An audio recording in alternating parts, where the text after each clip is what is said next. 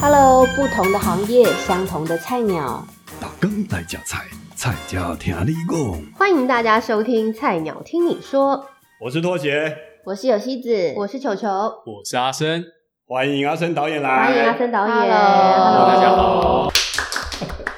鼓掌虽然有点稀弱，不过我们今天非常高兴欢迎阿生导演再继续来告诉我们在菜鸟的时段有什么有趣的事情哦。在这个之前，我们先让有希子帮我们回顾一下上一集阿生导演的分享。上一集呢，我们就请来了阿森导演跟我们分享，像广告导演这个听起来非常崇高的行业，到底都在做什么呢？那今天呢，我们同样请来了阿森导演，想要请教你啊，就像你在工作上有没有遇到什么很夸张的菜鸟，然后真的是看了让你很想骂人，听不懂人话吗？对，耳朵很硬，眼睛都没打开，这样子。很夸张的菜鸟，呃，好像也还好欸，因为如果你当你知道他们是新进的员工，当然犯错，我觉得也是都能理解的，所以不会有特别要求。而且，呃，因为我们在工作现场上面，呃，时间其实是蛮紧凑的，我不觉得发脾气、骂人这一些对于工作推动可能是有帮助。对，所以好严肃哦，没有没有没有，阿呃森导演人真的超好，因因为我真的是没有在现场骂过人，因为我觉得就是大家为了要做好如果有人出包了，我们就赶快想办法解决。嗯，对，因为你情绪在那边，搞不好会使整个工作团队的气氛降低了，这样反而也不利于你推动继续再做下去。那你有遇过什么最夸张的菜鸟？你实在，但你不会骂人啊，只是你心里都会想说、啊，嗯那样那的意思。我的意思，我们想要问的是说有没有像遇到这种情形这样子？丢，我觉得导演可能还好，因为通常每个菜鸟都是对他的头负责，嗯对，所以他并不会直接对到我。那我在沟通的部分都是每个窗口的头，比如说是摄影师、美术。那你说如果是什么美术助理，他们出包什么的，其实在他们的头的部分就会先挡下来，想办法去解决。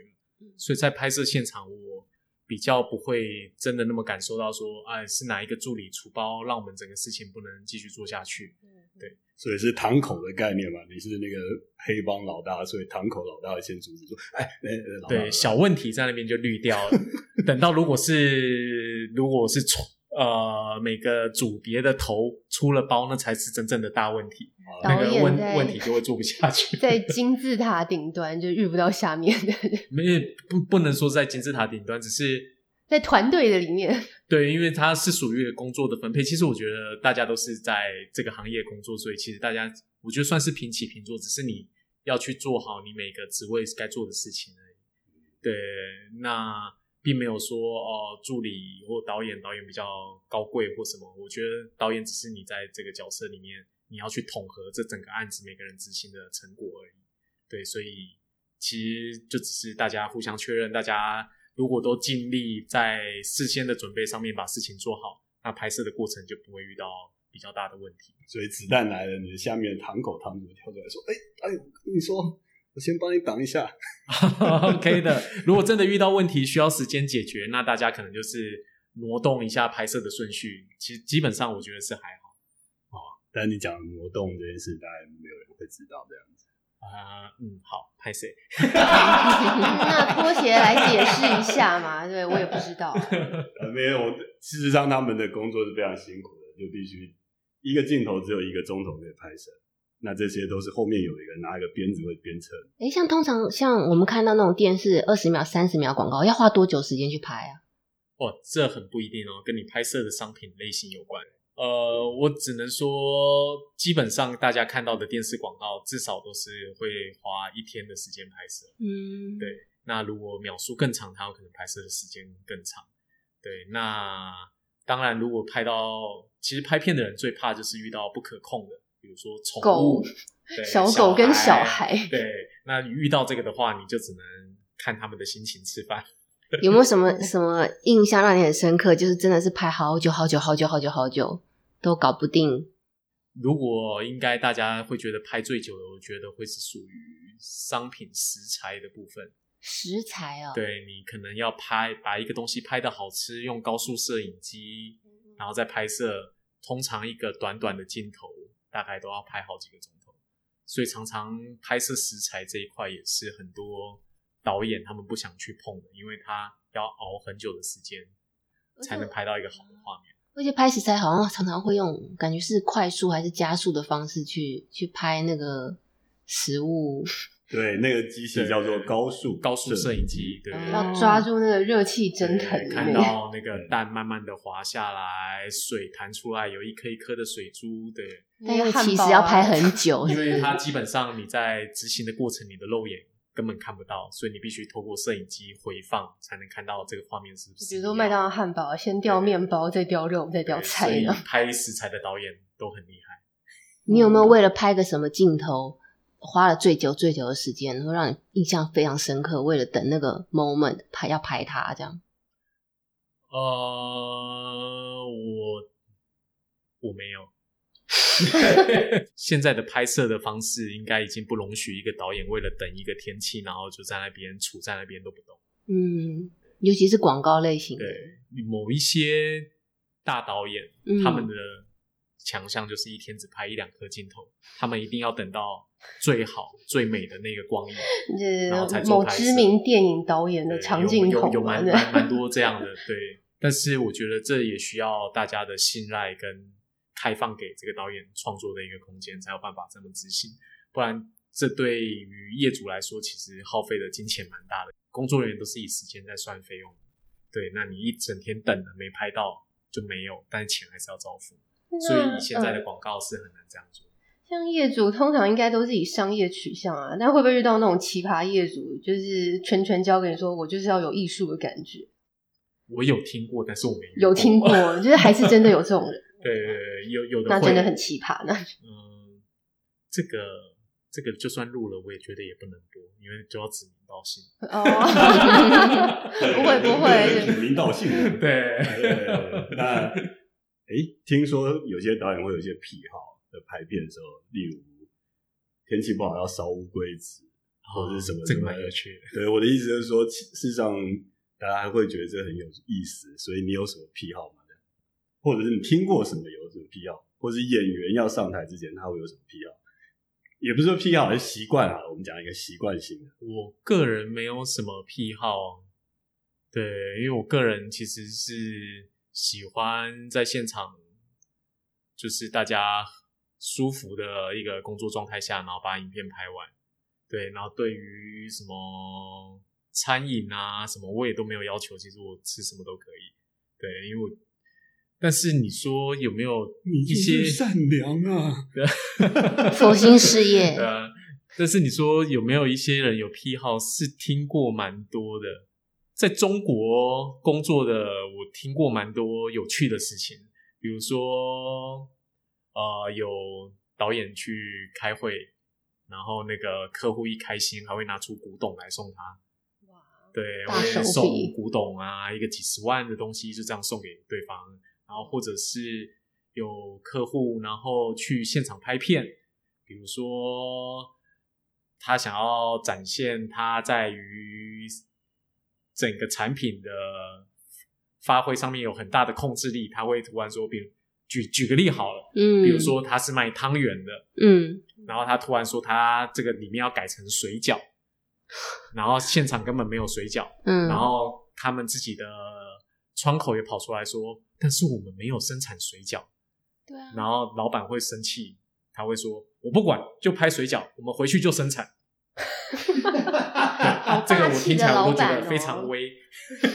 对果然是这个这个老板是在台湾没有听过的，对，但是他们在大陆会有蛮多有耍任性呢，这个老板。对，但是会让人家觉得哇，真的是很有权利的一件事情。对我还听过一个我呃自己遇过的，这样就是某某导演，他就是说，哎、因为中国大陆拍片都是吃盒饭，是，然后那导演说啊，我但我台湾叫便当，就是说啊，我吃便当吃太多了。他说好、啊，导演，我帮你想办法。结果他就把便当倒到盘子，其实内容是一样，的 是器器皿不一样。他就拿到你面前说，哎、导演，你看我帮你准备好。那你一看旁边，哎、便当的菜怎么跟我菜又长得一样？这也算是一个机智的解决方式。对对啊，也我觉得蛮聪明的，我觉得不错。那个导演就说啊，没关系啊，对因为他已经尽力了，嗯是是是，所以阿生导演就是像类似这种导演是很客气的。我觉得在阿森导演底下做事应该非常的幸福，因为真的感觉好像都没有 EQ 很没有脾气，因为然后导演界的林志玲而。且很能设身处 地的，就是站在别人的角度想，哎，就是很多人都希望自己的老板是是这样的人。你工作时候缺人吗？不要这么说。对，搞不好这只是我自己的想法，他们没有这样的感受。那我们来访问一下你的员工们。那阿森导演平常在生活中都是如何获取灵感的？生活上，我觉得用心生活吧。其实我生活上的策略蛮多的。呃，除了大家可能会想说，导演可能会啊、看电影、看设计、看艺术，然后听音乐。我觉得我反倒是这些可能当然也是会，但是我觉得更多方面的生活的细节，我可能我也会看别人做木工，然后或者是看别人煮菜什么的。嗯我觉得各方面的策略，其实因为广告它不是你不是永远都只固定拍一个东西，嗯对，那你不同的策略，其实当你遇到这件商品的时候，你可能会因为你平常看的东西，你就会有不同的见解。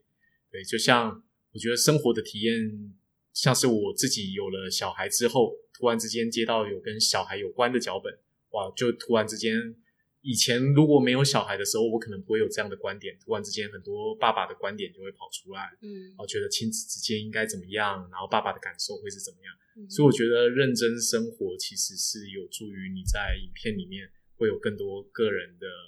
诠释。嗯。那阿森导演，你之前有讲说，在台湾当导演其实感觉要很全能，就是各种类型的都要会拍。有没有哪一个类型是你自己很想拍，一直没有还没有去达成的一个？你有自己有什么目标吗？我自己如果最喜欢拍的，我觉得是越贴近生活、越自然的东西，因为我觉得我喜欢看这样的东西，也有情感在里面。那我觉得一个影片有情感，比较容易让人产生共鸣。但是广告其实它有很多表现的形式，有些你说像很流行或者画面很酷炫，它其实也是能冲击年轻人，让他们觉得想要去追求。嗯所以有非常的多多的面向，但是如果问我的话，我会偏好生活的类型。嗯哼。那阿山导演，你之前就是在当导演前是当美术嘛？嗯，是美术这个工作，其实就是一听还蛮不晓得是在做什么的，是就是像电脑前画画，或是要画什么背景那种嘛，就不太了解这工作是做什么的。美术其实啊、场景制作，对，如如果讲比较直接，它其实大家可以想象，你去看，呃，你去读一本小说好，呃，嗯因为小说没有画面嘛，通常在看小说的时候，你就会发现作者，然后他会在里面写很多场景的细节，啊这是一个怎么样的房子？它的地板已经刷旧了，踩起来吱吱作响或什么的。一支影片里面，其实除了演员的旁白之外，然后他摄影师或者是演员的肢体动态、他的表演，然后服装或者美术，他其实就是在我们看的画面里面去讲这一些呃小说里面文字上面的东西，就是导演有点像是小说的作者，他嗯。把他的想象讲出来，嗯。但是透过每个人，其实一个故事讲给每个人听，每个人想象不一样。嗯。但是美术它主要的部分就是接受导演所说的东西，用他自己的想象转换成实作，把这个场景设计出来，让大家能在里面感受这个氛围，然后去做表演。就是美术要呈现画面，是，所以常常有一些蛮有趣的，就是那种像小说改编的电影，嗯然后大家会看了以后就觉得怎么跟我想象的不一样，我想象的世界跟这个美术想象的世界不太一样。对，会有这样的感觉，像哈利波特或什么的，可能大家就会有一些感受上的差异。或者每个人脑海里可能都有一个他想象的世界，这样子。是，但是美术就是以他的主观跟导演讨论完之后，他去建构出他这个世界。嗯，那你有没有印象最深刻的当美术的经验，或者是你觉得哦，这个场景就是让你觉得很喜欢？嗯，我以前拍电影的时候，然后曾经有一个场景，然后是在是借借了一个两层楼的透天厝，嗯，对，然后里面是一对老夫妻，然后在住，然后因为他们就是呃大部分都主要在二楼生活，所以他们将一楼然后借给我们，然后陈设成一个有年代感的杂货店。嗯哼，那我觉得蛮有意思，就是当陈设完之后，我们还没开拍的时候，那你都可以看到那个老夫妻，然后他们就一样在一楼生活、吃饭、乘凉，嗯对，然后突然之间你会觉得这场景好像是真的，然后活了起来，因为真的有人在里面生活，而且每天他们都会在那边开关那个铁门，要不要干脆直接把他们两个抓 抓来当做电影的一部分？对，就你会觉得他们就是电影里面的一角，嗯，对，所以那那个感受还蛮特别的。所以那一次在拍到一半的时候，那个老先生他跟我讲啊，其实他年轻的时候，他们一楼也是开杂货店的，这让他想到他年轻的时候，我就觉得哇，还蛮酷的。因为一个案子你介入了一个生活，然后在那那么长的一个拍摄期里面，好像大家一起有了一个回忆，这样，嗯，我还蛮喜欢这种感觉的。对，那像后来那场景有留下来就给他们吗？还是一定要是拆掉？还是规定一定要拆吗？嗯，因为拍摄的东西，通常因为预算你不会做的是很扎实，哦，对，在使用上它可能没有办法撑太久。那如果你要很扎实的话，因为它又是别人的房子，可能屋主他也不想要上次我们跟道哥说，那个中影后面的东西刚啊。对啊，对啊，对啊，就是他有这样的一个形象可以拍摄，但是他可能撑不了一年，他就所以那个老先生，他虽然说以前真的也是开杂货店，但是他也没有要把你那个场景保留下来。我想应该是没有，对，除非我们做工非常扎实。对，桌子只能就放一杯水，放两杯水会倒塌那种没有概念。道道具上面当然是还好，哦就是墙，因为我们还有做一些墙面的结构，哦，对像假的嗯柱子啊什么的这些。美术最成功的话，就是它真的是可以完全融入生活，让你不觉得它是一个造景，是这样子吗？这个是其中一个。呃，美术的话，其实有蛮多不同类型，大家喜欢。有的人喜欢很炫，它看起来就是一个未知的世界；然后有的人喜欢就是很华丽，然后就是超越你视觉的感受。呃，我个人当美术的时候，我最喜欢的是我做完了全部的东西，大家没有发现这是做的。哦，蛮成功的啊。对，因为我喜欢品它有生活感，就是像真实的东西，好像原本就在那边。我觉得这才是，这是对我来讲，我觉得这蛮高干的。嗯，对，所以我其实喜欢往这个方向前进。这应该算是我个人的偏好。感觉导演就是一个很温温暖的人，喜欢，对，就是体验生活，对所以 太文青了。所以这样子想要入行的人，其实应该生活上都是必须要有一些体验嗯，的应该不能这么说，因为太多类型的人。啊。对，但你的类型就是我我的类型是属于这样，但是有很多的类型啊、呃我觉得你可以依照自己的喜好，不用去为了迎合别人去做一些自己不擅长的。你是什么风格的人，你就做什么样的事情。我觉得那的发挥会更好。所以才会出现风格。对，所以我们阿森导演就是生活化的文青风，是是说文青，我也不知道好不好。在这个年代，文青好像是贬义对词。文文青已经不是包了，像我们球球也都不愿意当文青，对应该蛮多这个行业的人都不喜欢人家说他文青。那词有点太泛滥了。现在，那对于呃，最想要进入这个广告行业啊，就是呃，阿森导有没有什么建议，或者是有没有什么管道建议大家可以从这广告下手这样子？这个年代好像资讯蛮透明化，然后相关科系很多嘛，所以我相信很多人在就学的阶段，其实已经参与很多的实习，那也很多制作公司然后在招募员工，所以我觉得在